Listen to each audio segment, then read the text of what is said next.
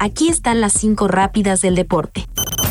El piloto mexicano Sergio Checo Pérez de Red Bull dio una verdadera cátedra en el Gran Premio de Singapur de la Fórmula 1, ya que desde un inicio superó a Charles Leclerc de Ferrari y lideró la prueba en el circuito de Marina Bay, de principio a fin, para sumar su cuarto triunfo en la categoría reina del automovilismo.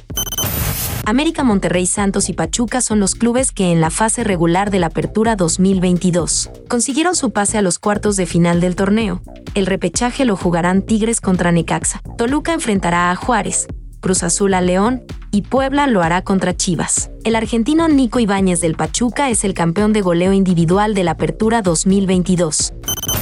En la Liga de España, el Real Madrid empató a un gol con el Osasuna en el Santiago Bernabéu, luego de que Karim Benzema fallara un penal, y con esto el club merengue pierde el liderato del torneo ubicándose en segundo lugar abajo del Barcelona.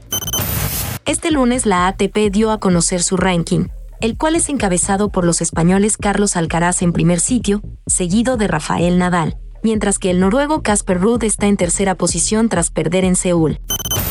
En su partido de despedida, el beisbolista de los Cardenales de San Luis Albert Pujols conectó su cuadrangular 712 en lo que fue su último turno al bat, y con ello logró empatar al legendario Babe Ruth, en la segunda posición de todos los tiempos en el departamento de carreras producidas. Al final los Cardenales de San Luis perdieron 7 carreras a 5 ante los Piratas de Pittsburgh.